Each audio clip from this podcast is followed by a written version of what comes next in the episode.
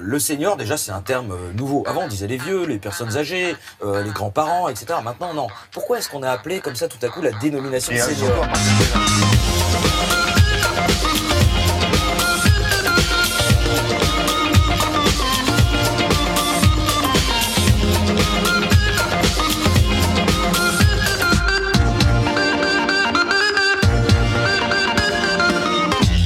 Bonjour à tous, bienvenue. Vous êtes sur Radio Kawa et vous écoutez les pressés de l'expression.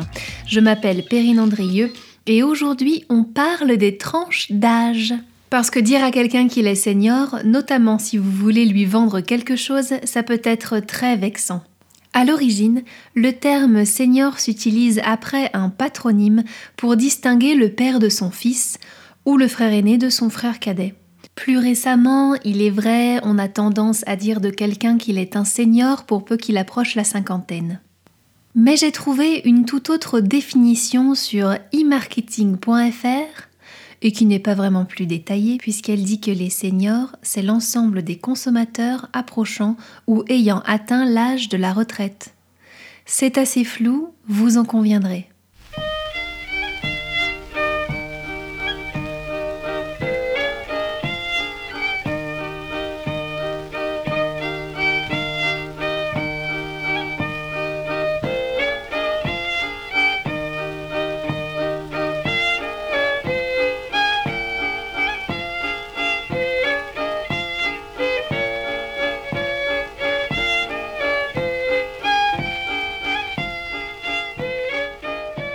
Jean-Paul Tréguer, publicitaire, pionnier du marketing senior, distingue trois catégories.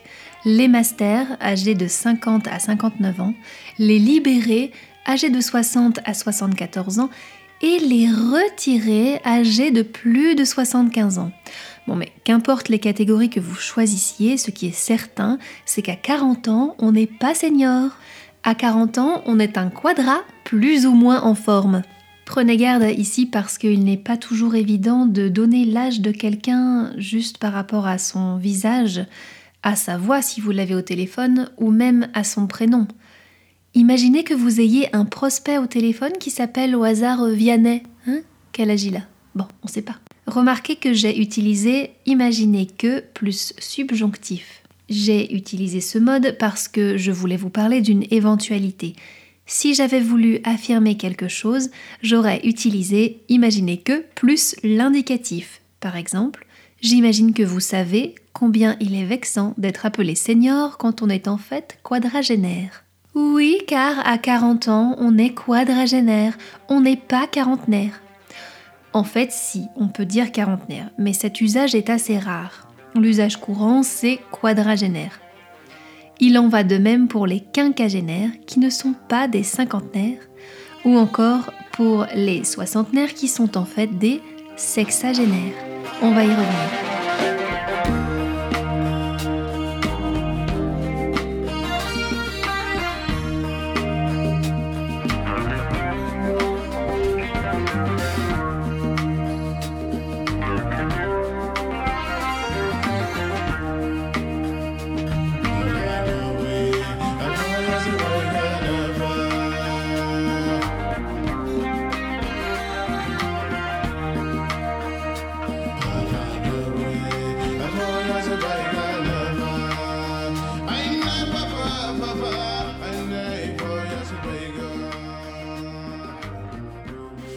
Quadra, quinca, sexagénaire.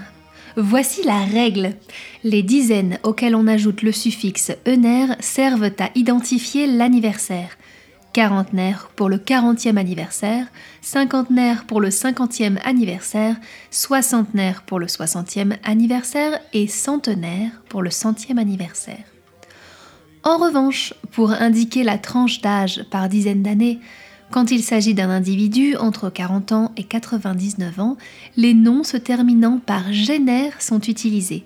Quadra, quinca, sexa, génère, mais aussi septuagénaire, octogénaire et nonagénaire. Bon, par contre, centenaire, c'est centenaire. hein. Et puis vingtenaire et trentenaire, bah, c'est pareil. Mais qu'est-ce que vous voulez, c'est quand même pas ma faute. À ce propos, on m'a parlé de l'abus de langage entre journalier et quotidien. Alors j'ai vérifié sur cnrtl.fr. En fait, ces mots sont synonymes. Quelque chose qui est journalier est aussi quotidien, c'est-à-dire que ça arrive chaque jour. Ce qui est vrai, c'est que utilisés comme substantif, c'est-à-dire comme nom commun, ils sont différents. Un journalier, c'est une personne engagée pour un travail généralement agricole et rémunérée à la journée, et un quotidien, c'est un journal ou une émission qui est produite tous les jours. Étymologiquement, ces termes diffèrent. Journalier apparaît aux alentours de 1560. On lit les mots journaliers dans un poème de Ronsard, l'élégie. Quotidien, quant à lui, est plus ancien. On l'utilise depuis la première moitié du XIIe siècle et ça vient de chaque jour, pain quotidien. En résumé, les seniors en marketing approchent l'âge de la retraite. On distingue le quarantenaire qui est le 40e anniversaire du quadragénaire qui est lui à 40 ans. Imaginez que peut être suivi de l'indicatif ou du subjonctif selon que vous souhaitez affirmer quelque chose ou en évoquer l'éventualité et une chose quotidienne et journalière sont synonymes, mais un quotidien n'est pas un journalier. C'est tout pour aujourd'hui. Contactez-moi sur Facebook ou Twitter pour vos sujets. Je vous embrasse et vous souhaite une bonne fin de semaine. À bientôt!